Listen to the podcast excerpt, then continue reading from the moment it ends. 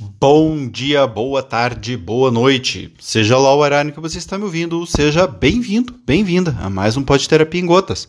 O meu nome é Akin, sou psicólogo clínico e estarei aqui com vocês nos próximos minutos falando das perguntas, dúvidas, traumas, inquietações que vocês me trazem nas redes sociais. Tema do dia uh, é sobre uma profissional de psico que me perguntou assim, Akin, como que o profissional de psicologia deve se engajar no marketing digital?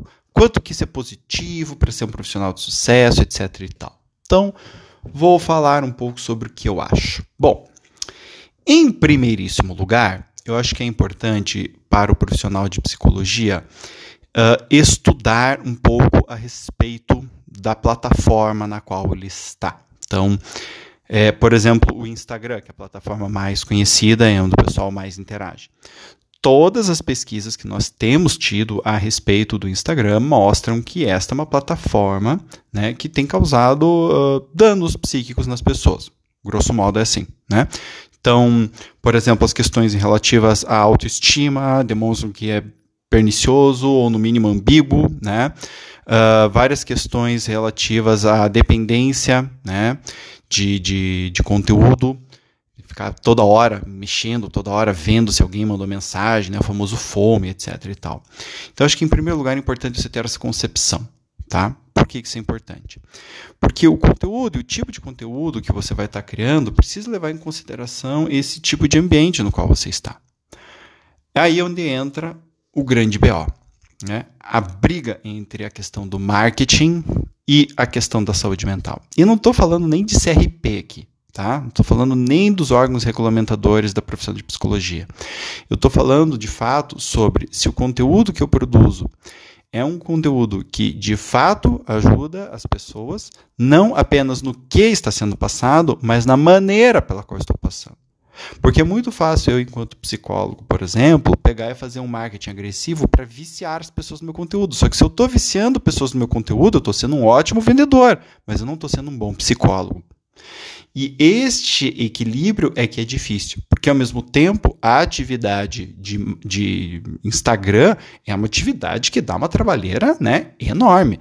Porque a gente não apenas precisa ter um conteúdo bom, e isso envolve estudo, só que isso daí é commodity, né? Vamos combinar que um profissional que se preze é um profissional que estuda, é um profissional que está atualizado, então isso daqui é básico, mas não é apenas o estudo para o atendimento clínico, estou falando aqui da clínica especificamente porque é minha área de atuação, não vou falar das outras porque eu não sei como é que funciona, tá? Mas na clínica é óbvio que você tem que estar atualizado o tempo todo. E você vai usar aquele conteúdo de forma clínica. Então você vai se preocupar com o teu cliente. Né? Porém, contudo, todavia, no Instagram você não pode se preocupar com o teu cliente. Você tem que se preocupar com os algoritmos em como o Instagram funciona, como que o Instagram entrega conteúdo. Então, você tem musiquinha, você tem que ver se você vai colocar musiquinha ou não. Se é um conteúdo que você precisa meio que viciar a pessoa, você vai ter que meio que pensar de viciar a pessoa. Você vai ter que escrever de uma forma mais curta e grossa para o povo entender, você vai ter que pensar até que ponto e de que forma você vai fazer isso.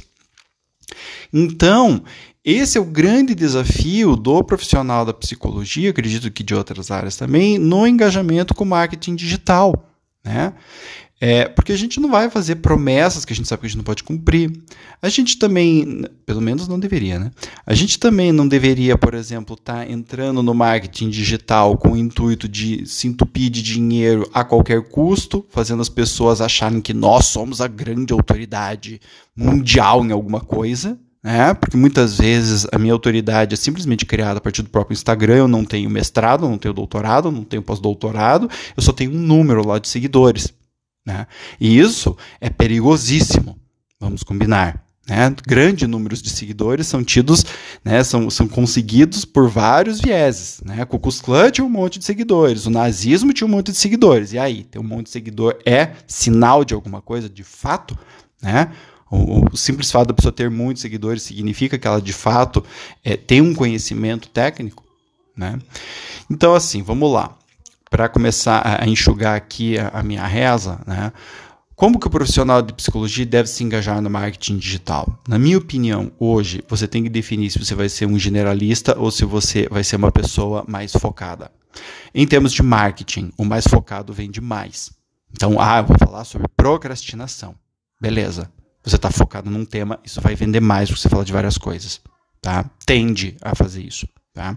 Então você primeiro precisa definir um pouco isso. Segundo, você precisa definir para que, que você está querendo usar o marketing digital. Você está querendo usar ele para vender produto, você está querendo ele para encher a tua agenda, você está querendo usar o marketing digital como eu usei durante muito tempo, né? Recentemente que eu mudei um pouco a minha forma de perceber isso daqui, de trabalhar com isso, né?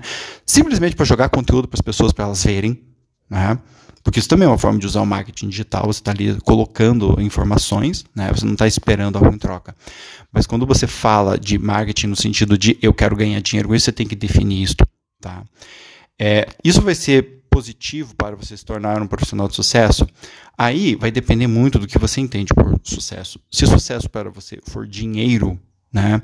O Instagram tem muitas fontes de ganhar dinheiro e de, entre aspas, você ser um profissional de sucesso. Se você entende sucesso como contribuir para a sociedade de uma forma realmente significativa, aí já é outros 500. Se você entende profissional de sucesso como uma pessoa realizada é, em várias áreas da sua vida, aí já é outros 500. E se você entende que você, como profissional de sucesso, também deve contribuir para a psicologia, no caso de fazer mestrado, doutorado, pesquisa, aí também já é outros 500.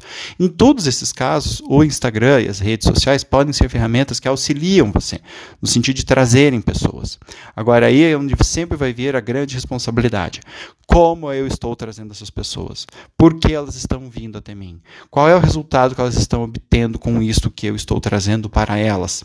É, é porque, de novo, vou bater muito nessa tecla. Nós, a, a questão do Instagram ela é muito difícil porque ela cria seguidores.